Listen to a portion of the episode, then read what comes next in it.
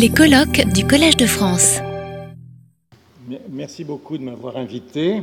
Euh, je, vois la difficulté de, changer de, sujet. Euh, j'ai pensé, pour répondre à votre invitation, que je n'allais pas parler d'une façon générale des problèmes euh, de mesure de la productivité scientifique, mais que j'allais plutôt les illustrer par une recherche en cours recherche que je poursuis actuellement avec un jeune collègue italien qui s'appelle Michele Pezzoni. Et je vous demanderai d'abord de m'excuser pour le fait que la suite des transparents sera en anglais, puisque c'est notre langue de travail.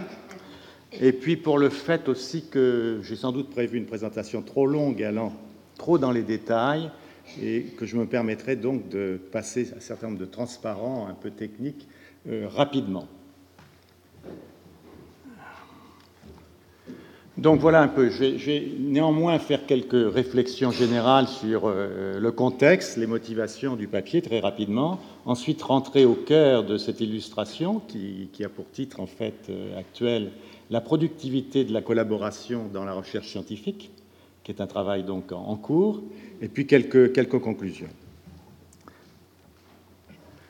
J'ai pensé, alors si vous voulez, ce travail se situe dans un domaine qui est en plein essor actuellement, qui est celui de ce qu'on appelle l'économie de la science. Euh, c'est une discipline qui a un long passé, comme l'illustre cette, euh, disons, citation de Charles Peirce en 1902. Charles Peirce, comme vous le savez, était un des philosophes qui a fondé le, mouvement du pragmatisme avec William James aux États-Unis, à la fin du, du 19e siècle et qui, dans une, demande de fonds, apparemment c'est très curieux, à Carnegie Institution, disait que l'économie de la science, au fond, c'est le domaine de l'économie qui est le plus important. Donc cette citation est souvent euh, mise en avant. Néanmoins, la seconde est moins mise en avant. Elle sort d'une note qu'il a écrite, une note de, de 7-8 pages, euh, qu'il avait écrite en 1976, et dont c'est la première phrase. Et dans un texte qui est tout à fait remarquable, parce qu'il anticipe beaucoup, beaucoup de développement à la fois en économie euh, et en économétrie, d'une certaine façon, en statistique. Alors, je, vais vous la traduire. Elle est vraiment difficile à traduire. Hein, je pense que le sens est clair pour ceux qui connaissent l'anglais, mais la traduction littérale est un peu, un peu difficile. Euh, j'ai pensé qu'elle était très bien, disons en exergue, au travail que je vous présentais. Alors, quand une recherche est de nature quantitative, on peut caractériser ses progrès par une diminution de l'erreur probable. Les résultats des recherches non quantitatives sont également affectés par une inexactitude et une indétermination qui sont analogues à l'erreur probable de ceux des recherches quantitatives. Cette inexactitude, bien qu'elle ne soit pas exprimée numériquement, peut être aussi qualifiée commodément par le terme d'erreur probable. Il me semble que c'est une bonne, introduction au type de travail que je vais vous présenter.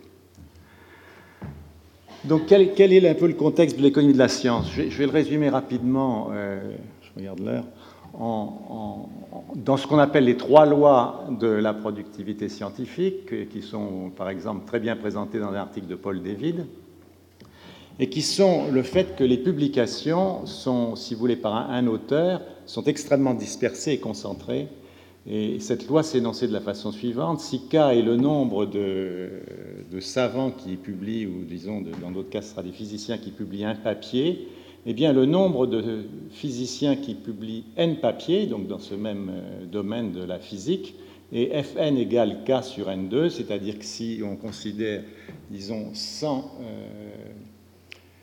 100, 100, 100 physiciens, eh bien il y en aura 100 qui publieront un papier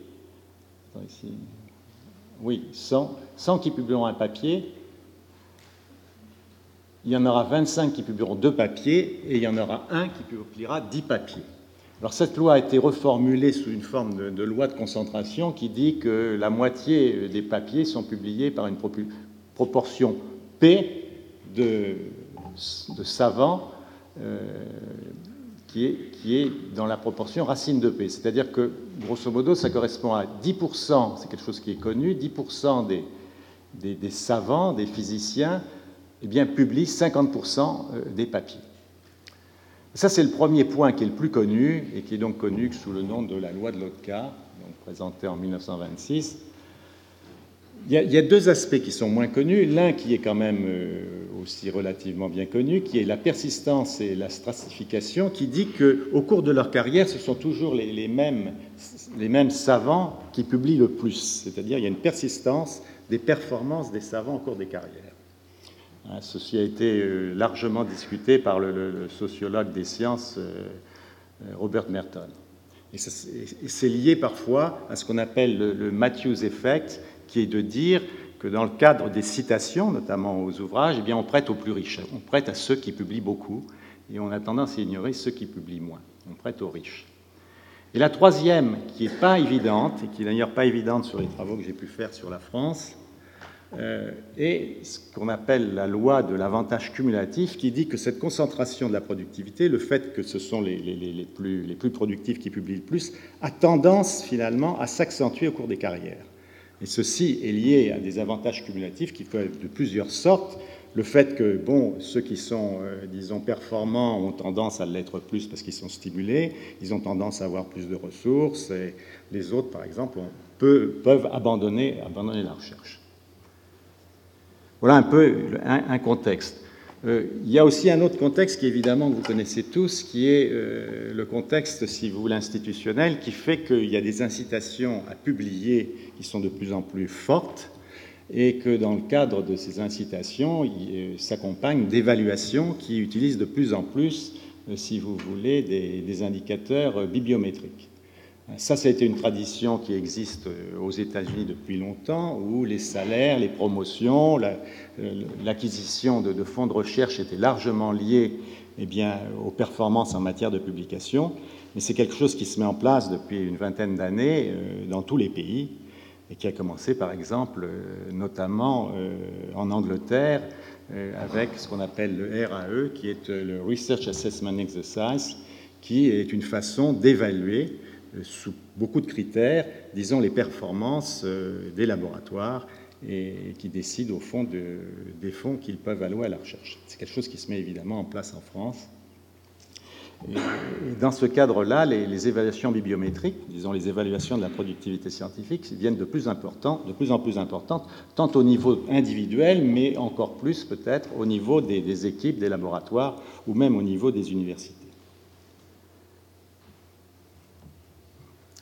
Alors les motivations, j'irai assez vite. Hein. Euh, dans, le cadre de ces, premiers travaux en économie de la science, on, a remarqué très vite qu'il y avait une, corrélation relativement forte entre le nombre de publications et le nombre de co-auteurs avec lesquels vous, vous, publiez.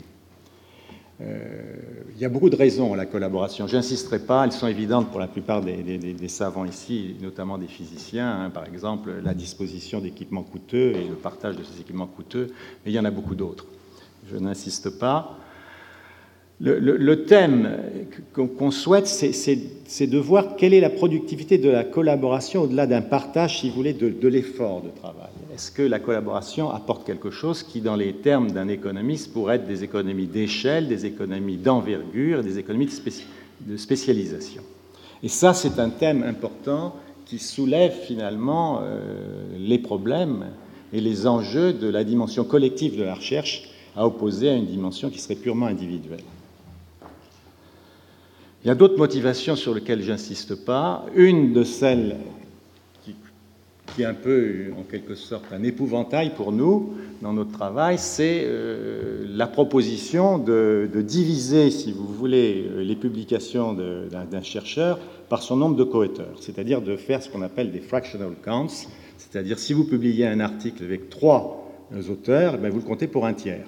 Et vous mesurez ainsi euh, la performance, si vous voulez, euh, en nombre de publications euh, pondérées inversement par le nombre de, vos co-auteurs. Et puis, il y a une raison plus circonstancielle qui est effectivement qu'on a été amené à se poser cette question-là sur la base de travaux que j'ai fait avec mes collègues italiens où nous avions remarqué, à, mon étonnement, pas l'étonnement de mes trois collègues italiens, que les, les, physiciens italiens apparaissaient nettement plus productifs que les physiciens français, un peu quels que soient les indicateurs que l'on prenait.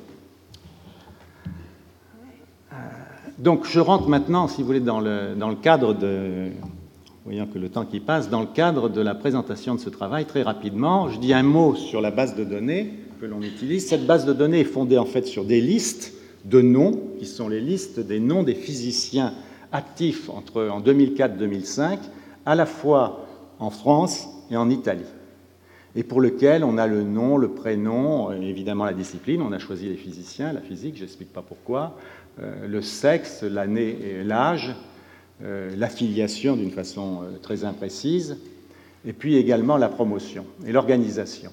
L'organisation étant pour la France essentiellement le CNRS ou les universités, et pour l'Italie étant les universités et le CNR, qui est une organisation similaire au CNRS, mais beaucoup plus petite, qui est en déclin depuis un certain nombre d'années et que nous avons préféré agréger, car elle pas les différences avec l'université étaient faibles, agréger avec les universitaires. Par ailleurs, nous avons donc euh, lié ces informations nominatives avec les informations qu'on trouve dans une de ces grandes banques de données dont on vient de, faire, auxquelles on vient de faire allusion, qui est le Web of Science, qui est possédé par une grande euh, entreprise multinationale qui est Thomson Reuters et qui, depuis très longtemps, euh, si vous voulez, répertorie dans ses bases eh bien, euh, tous les articles publiés avec le titre, les publications, l'année, le nom des auteurs, nombre de pages euh, et un certain nombre d'autres informations. Les adresses, malheureusement souvent incomplètes et souvent peu reliées avec les différents auteurs. Et nous avons sur cette base-là et sur la base de cet appariement choisi, si vous voulez, pour éviter des problèmes d'homonymie et pour nettoyer nos fichiers, euh, choisi tous les journaux de physique dont l'impact facteur, si vous voulez, sur 5 ans est supérieur à 0,5. L'impact facteur sur 5 ans supérieur à 0,5, ça veut dire qu'en moyenne, un article publié dans un journal euh, que nous avons sélectionné reçoit au moins une demi-citation sur 5 ans vous voyez qu'on a euh, pris énormément de, euh, journaux comme ça. Je ne me rappelle plus là le nombre de journaux, mais il y en a presque 500, euh, 600.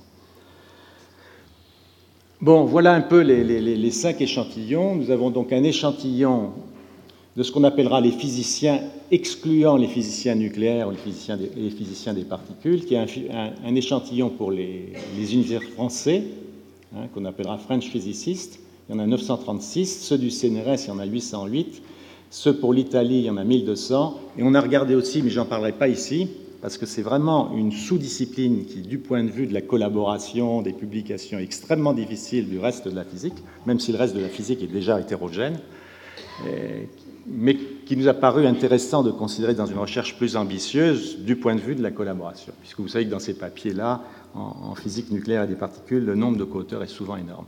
Je passe là-dessus qui définit un peu mieux ces, champs. Voici un peu comment sont constitués nos fichiers. On a finalement euh, des données euh, depuis 1979 jusqu'à 2005. On a, pour, des raisons techniques et parce que les publications sont un peu erratiques, pris des périodes d'observation de trois ans, ce qu'on appelle les triplets, ici dans ce transparent. Et pour des raisons aussi, euh, si vous voulez, de, de contrôle par des variables laguées sur 3 ans ou sur 6 ans, on est finalement restreint ici à un échantillon où on a sept triplets qui vont de 1985 à 2005, respectivement pour cinq échantillons, donc, euh, dont les observations sont de 4200 pour les, disons, les, Français universitaires non nucléaires, 6300 pour les Italiens euh, universitaires non nucléaires, 3800 pour les, CNRS, et j'oublie les, fichiers nucléaires, où d'ailleurs on n'a pas encore les, observations pour le, pour, le, pour le CNRS. Bon, je passerai là aussi sur la définition, si vous voulez, des, variables de productivité. La variable de productivité, ce qu'on appelle productivité entre guillemets, c'est simplement ici le nombre d'articles publiés par un, chercheur, un physicien sur trois ans. Ensuite, il y a un, impact facteur, celui que j'ai défini, qui est l'impact facteur par physicien, par article sur ces trois ans. Et puis, il y a euh, aussi des mesures, si vous voulez, du nombre moyen de co-auteurs euh, par article pour un chercheur sur ces trois ans. il y a deux moyennes, il y a la moyenne arithmétique et la moyenne harmonique. Celle qui correspond au fractional count, c'est plutôt une moyenne harmonique, c'est celle euh, que nous utiliserons, mais ça ne fait pas de différence si on utilise une moyenne arithmétique. Voilà quelques statistiques descriptives. Évidemment, on pourrait en dire beaucoup. Euh, regardons simplement, vous voyez, voilà nos trois, fichiers. Regardons ici Q2, c'est la médiane des publications. La première variable, c'est, ce sont des logs, mais ici c'est en variable naturelle. Ils disent que la médiane des publications pour les, les, Français universitaires est de 5, euh, tandis que pour les CNRS, elle est de 7. Vous voyez que pour les collègues italiens, elle est de 7 aussi, c'est-à-dire comme pour le CNRS. Ici, on a des variables en log parce que nos modèles s'appliquent mieux lorsqu'on prend euh, des variables qui ont été passées en log. Je vais très vite, le temps passe. Voilà un peu les distributions. Hein, je reviendrai sur ces distributions. Vous voyez directement que la distribution, si vous voulez, qui correspond à la productivité en log, des, la courbe bleue euh, des Français universitaires est nettement sur la gauche, mais pas trop, par rapport à celle qui se confond du CNRS et des collègues italiens. Mais vous voyez aussi qu'il y a un recouvrement très grand. Il y a beaucoup d'universitaires qui, en étant à l'université, publient autant que des collègues, même plus que des collègues du CNRS. Ça, c'est une caractéristique qui correspond à cette première loi dont je vous ai parlé, qui est la loi de la dispersion. Énorme. Euh, même chose sur les impact factors, je passe. Même chose sur. Euh, vous voyez que, en ce qui concerne le nombre de co-auteurs, les, courbes ont tendance à être similaires, mais pas. C'est pas du tout la même chose pour les, physiciens nucléaires. On ne comprend pas cette différence.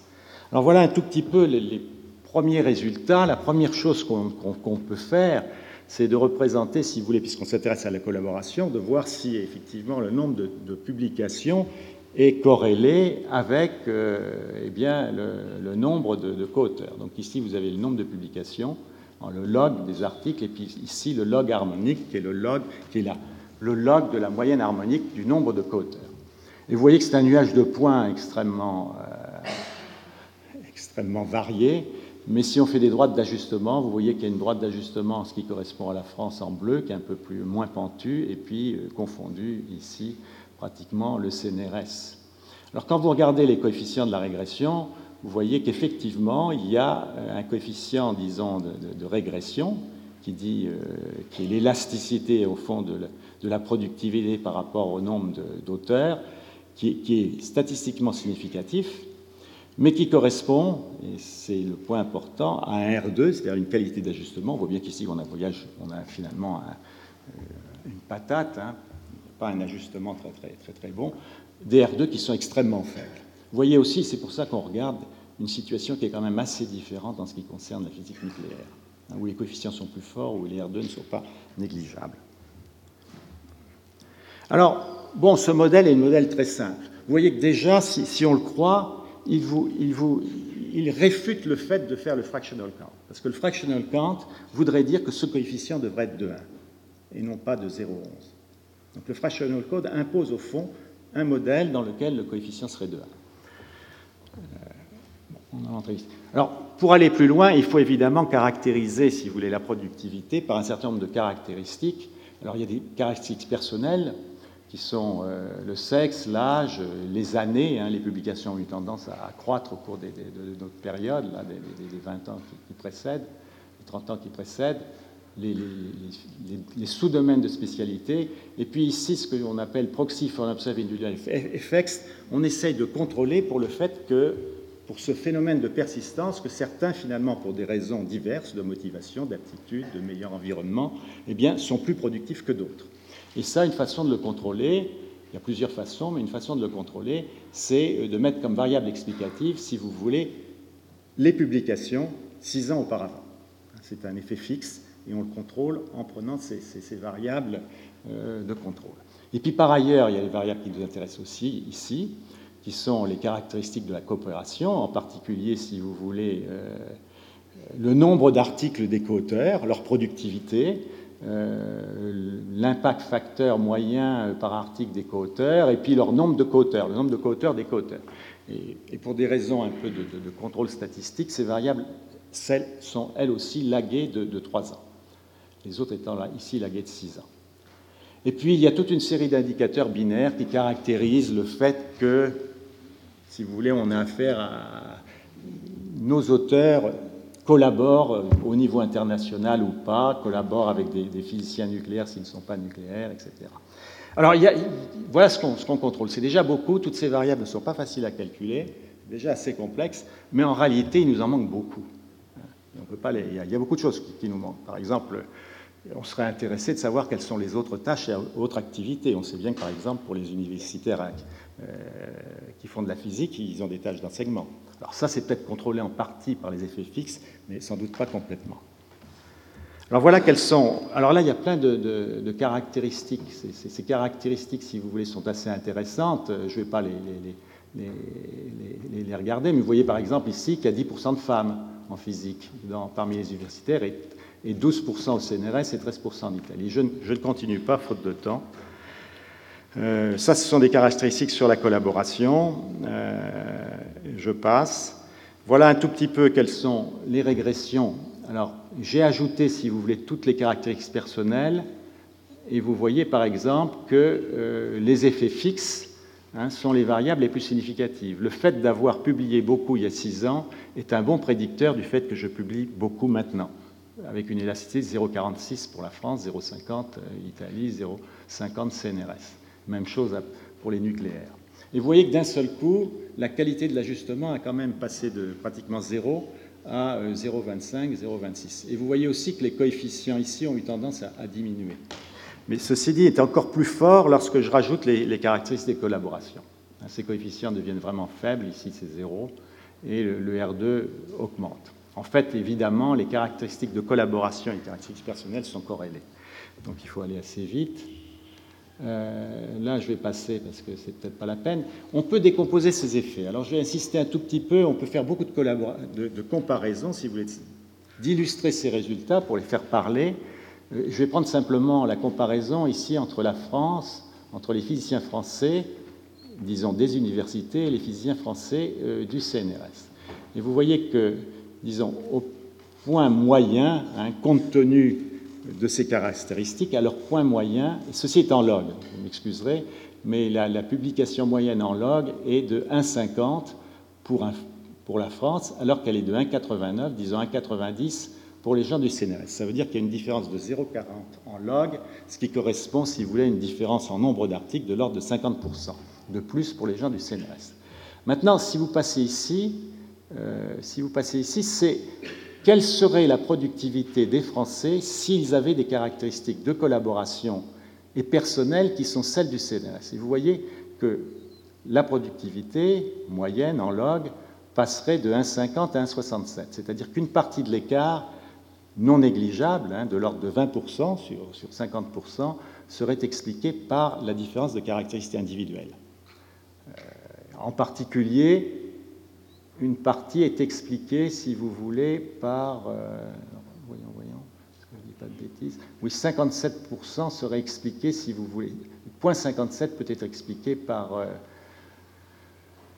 oui, enfin, il ne faut pas faire comme ça, par, le fait qu'il y, ait des effets fixes. Hein, ces chiffres-là, 1,50 est la somme, si vous voulez, là, il y a une décomposition en fonction des trois catégories de variables, les effets fixes, les effets euh, fixes inobservés, les caractéristiques personnelles et les caractéristiques de collaboration. Je vais aller assez vite parce que je vois que le temps passe très vite. On peut aussi décomposer ces effets en ce qu'on appelle des, effets qui sont liés aux différences de caractéristiques moyennes et qui sont liés à des différences d'élasticité. C'est ce qui est fait là, je ne le commenterai pas.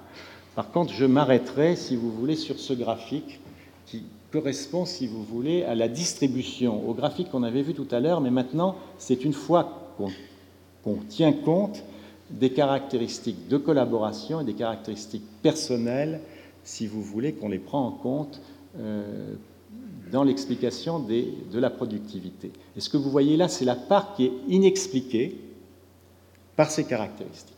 Donc vous voyez la première courbe qui est ici, c'est la courbe, disons, de la productivité inexpliquée des euh, physiciens français. Euh, donc vous voyez qu'elle est extrêmement dispersée. Et là, quand vous la voyez en pointillé, ce serait leur productivité s'ils avaient les caractéristiques du CNRS. Et ça correspond, si vous voulez, à la différence qu'on a commenté tout à l'heure entre 1,50, 1,72 et 1,89. Et vous voyez ce que le point qui paraît important. Alors le fait que les universitaires, disons, sont moins publient moins que leurs homologues du CNRS, c'est une chose bien connue, puisque dans le, le, ratio en fait devrait être de 1 à 2. C'est celui qui, qui est considéré, disons, plus ou moins dans les textes, puisque les enseignants-chercheurs des universités passent en principe une moitié de leur temps à enseigner. Mais vous voyez, ce qui est important de voir, c'est que d'ores et déjà, sans tenir compte des différences de caractéristiques, il y a 33%, disons, des universitaires qui publient plus que la moyenne, euh, disons, des, euh, des, chercheurs du CNRS.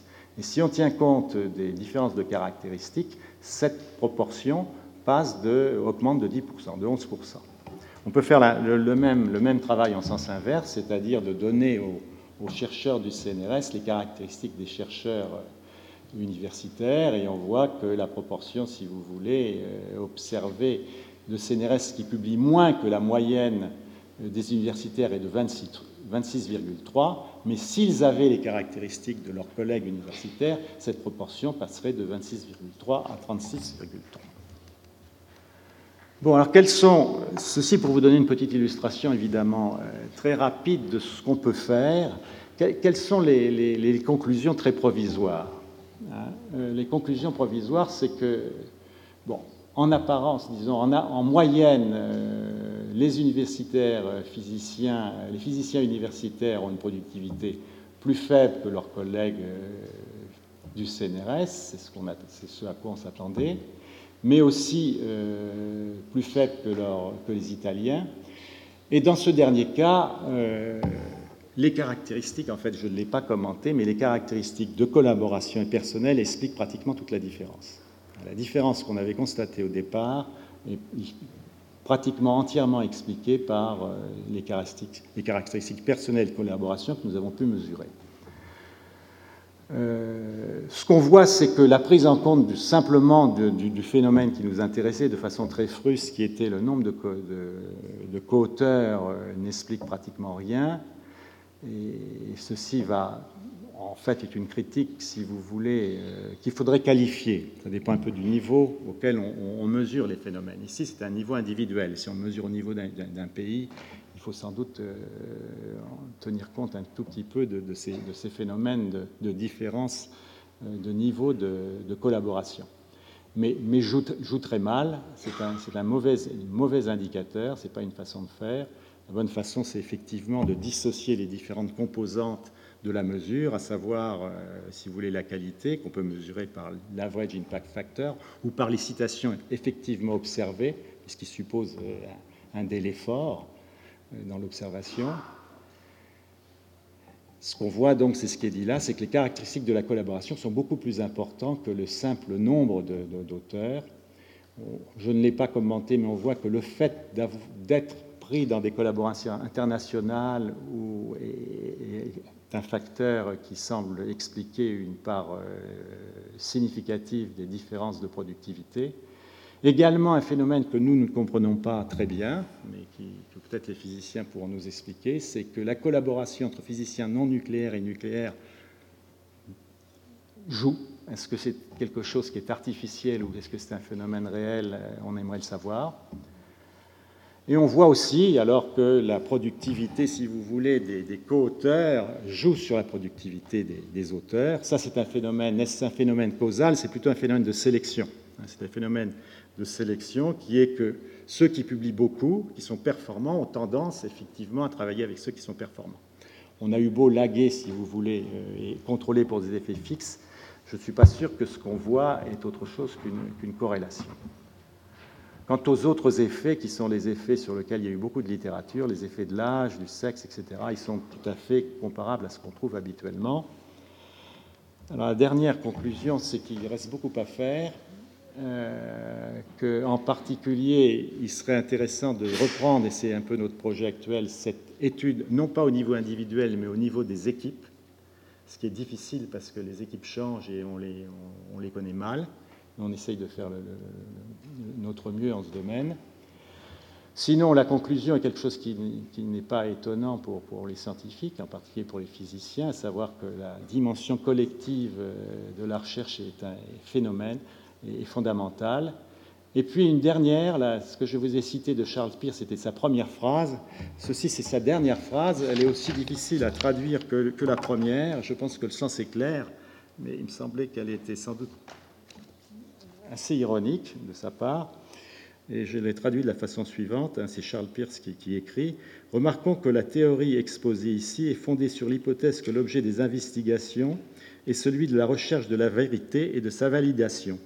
Quand une recherche est faite en vue de la notoriété, l'économie de la recherche en, serait, en est complètement transformée. Mais ceci me paraît bien compris par les chercheurs qui entreprennent entreprennent ces investigations. Merci. Je pense avoir été dans les temps.